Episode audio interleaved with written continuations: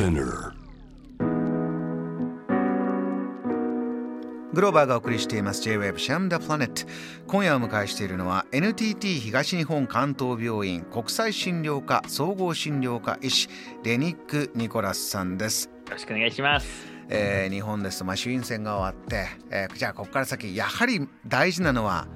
コロナ対策はしっかりベースにあること。これは経済の上でも大事なんだというお話が経済の方からも出てますしレニックさん非常に日本の医療体制っていうのはコロナ前から実は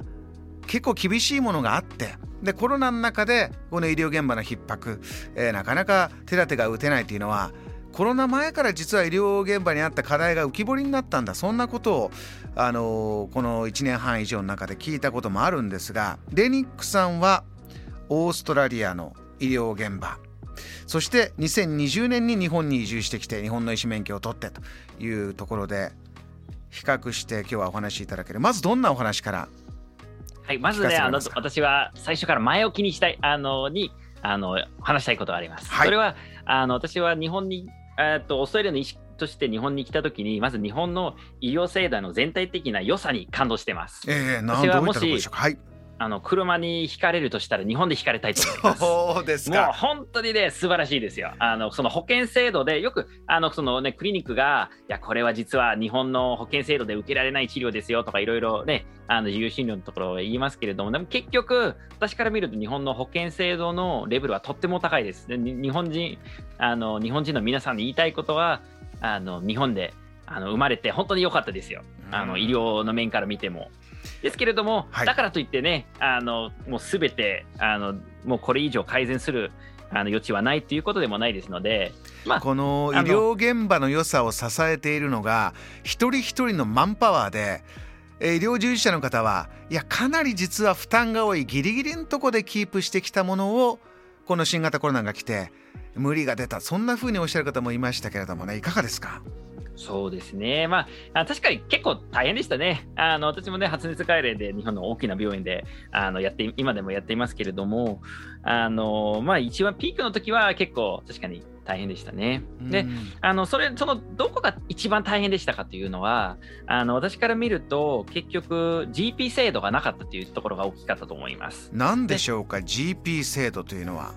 はいあのまあ、私はオーストラリアの GP っていうのはあの総合診療医ですね。うんであのイギリスやオーストラリアは日本のよりもあのかなり患者数が大きくなってもそこまでの医療逼迫になってないっていうのがやはり GP が支えていることがあるからだと思います。GP というのは何のイニシャルなんですか？頭文字なんですか？General Practitioner。General っていうのが一般のことで、Practitioner はあのそのことをやる医者っていうことですね。なので、一般的なことを何でもやる、何でも屋さんですね。もう何でもやる医者。この一般的なというのにはもう内科外科整形外科出産とかもあらゆるものが入りますか？産婦人科もそうですね、まあ、出産自体はやはり産婦人科に任せてることがほとんどですけれども、あのその初期の妊婦でも見れますし、やはり日本人だとね、あの GP って聞いたときに、あ、それ一般内科だよねと、ね、よく言われますけれども、やはり一般内科といろいろあの違いがあります。例えば、あの患者さんがその、ね、落ち込んでる時でも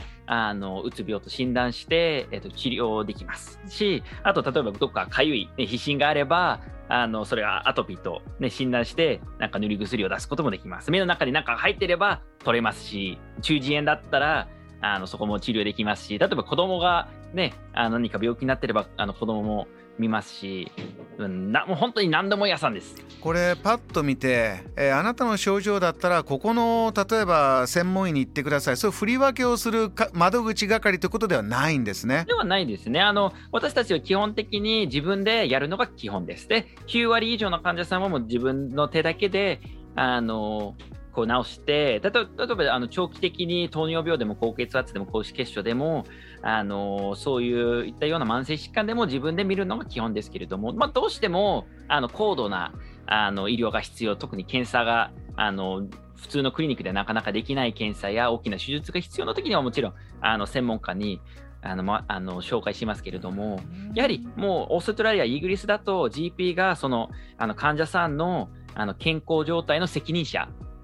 ですね。で、中心的な役割してますので、あの日本のようにね、その専門家を、患者さんが専門家を選んで、ある程度こう医療サービスとして、いろんなところ、今日はちょっとね、あのこう肘がかゆいから皮膚科行こうねとか、ちょっと腰が痛いから整形外科行こうねっていうような、選ぶ制度だとしたら、あのだと、ちょっとコロナが出てきた時にはね、大変でしたよね。あのやはりあの、うん、あのお医者さんも病院も結構コロナ見たくないことも多かったですので、やはり発熱患者がここのクリニックに来たら迷惑みたいな、ね、ねあの両立できないという現場もたくさんあったみたいですよね。そうですね、でもちろんすごく扱いづらいあの病気なんですね、コロナって。他の医療従事者にも感染するかもしれないし、他の患者さんにも感染するかもしれないので、すごく扱いにくかったっていうのがあるので、やはりそこであの患者さんを拒否して、結局患者さんがたらい回しになったことはね、少なくなかったと思いますけれども、GP っていうね、そのその責任者がいると、やはりどんなことがあっても自分の患者さんだから、あのそこで例えばアドバイスが欲しいとか何か困ってる時があるとまずその電話 GP に電話することでアドバイスを受けられるような制度はやはり重要だなと思いますこういう時に。こういうものがあるといざという時にそのパンクしないんだというあのいうふうに聞こえるんですが例えば普段のあ普段というか大抵オーストラリアの方っていうのは暮らしてるとほとんど GP、えー、この総合診療医の方に受診してもらう。以外はほとんどないぐらいの、はい、それぐらいもうここで全部済むということなんですか？そうですね、私も人生の中で GP 以外の医者にあの受診したことはないです。あそれぐらいのものなんですね。あの学部医学部の中でいろいろな全体学生が学んでいくというのは日本もそうだと思うんですが。じゃあおっしゃったように日本は今えとてもコロナ対策でも結果うまくこう頑張ってる。でそれをどんどんどんどん専門に振り分けていく日本の良さもあるんでしょう。でも GP も必要これじゃあどちらも日本の中で、えー、改善していくとすれば文化生活の背景医療文化の背景含めてどの部分を少しこう一歩進めていく改善していくというのが現実的にお考えですか？そうですね、まず私はあの日本だとかかりつけ医の重要性は最近どんどんあの皆さんがあの結構思うようになりましたね。やはり、うん、あのこういろんなあの医者にあのこうねあのこうあの買い物みたいにどんどん違うところに行くのではなくて、あの一つのところとこう深い関係を作ってそこにあの定期的に受診することが重要なことだなという意識はありますけれどもあのそうするとやはりかかりつけ医っていうのは総合診療医であのいないとなかなか難しいですねかかりつけ医制度。あのやはりその人の専門でしか見れないとなるとなかなか結局かかりつけ医としての役割果たしにくいですのであの、ま、日本としてやあの一般内科だけでなくてあの例えば内科的な疾患も整形外科的な疾患も精神的な疾患でも子供もも全部見れるっていうようなあの医者を育つことは重要だと思います。そういったドクター、えー、文化を育てていくことも必要。じゃあ今すぐそういうものがパッと育ってたくさんいるわけではない。じゃあ今の日本の医療体制の中でレニックさんの、えー、おっしゃることをやろうと思うと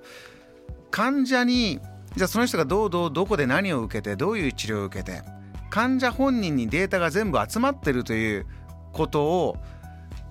できればちょっと近づけるのかなと思ったんです。今他の先生行くとまた一からいろいろね書いてそれこそ手書きで書いてまた症状を言って、はい、そのお医者さんドクターのとこにデータがバラバラになってるというところですけれどもこれは患者にデータが全部ひとまとめになる、えー、ドクター同士が全部データを共有してこの患者さんはこういう人だよね医療の、えー、こと。そういうふうには日本はしていくことは可能なんでしょうか？そうですね、これはあの案外簡単なことでした。オーストラリアでもずっと紙媒体で日本よりかなりあの電子カルテなど遅れてましたけれども、今でもあの大きな病院に行っても手書きのカルテのところも多くて、あの全体的に日本より遅れてると思いますけれども、あの一つよくできてるのがこの My Health Record っていうあの個人のデータがある程度どんな医療あのの機関でも見れるようになっていることですね。で、やはり患者さんとしてね、すべてのそのプライベートのあの診察の情報が全部どの誰でもあのどの病院でも見れるようになるっていうのは抵抗がありますけれども、やはり私たち医療従事者として最も助かるのはあの薬の内容です。薬の内容っていうのは非常にあの重要で、オーストラリアのそのマイヘルスレコードっていうのは患者さんの名前とかかりつけ医の名前と、あとはすごくこう省略された基礎疾患と飲んでいる薬あのだけなんですね。で、細かいこと全く書いてないですので、あのこうこう全部自分の個人なあの情報があのこう他人に見られるってわけでもないですけれども、やはりこう救急車とかに運ばれたときに、あのその患者さんが例えばね、意識喪失の状態で、えー、あのどの薬を飲んでる、どのどの人なんで、糖尿病の患者なのか、高血圧のがあるのか、うん、あのそういう基礎疾患によってかなりあのその後の対応がいろいろ決まりますのに全く情報がないと大変ですので、まあ、それは確かに一つだと思います。そうですね。JAM The Planet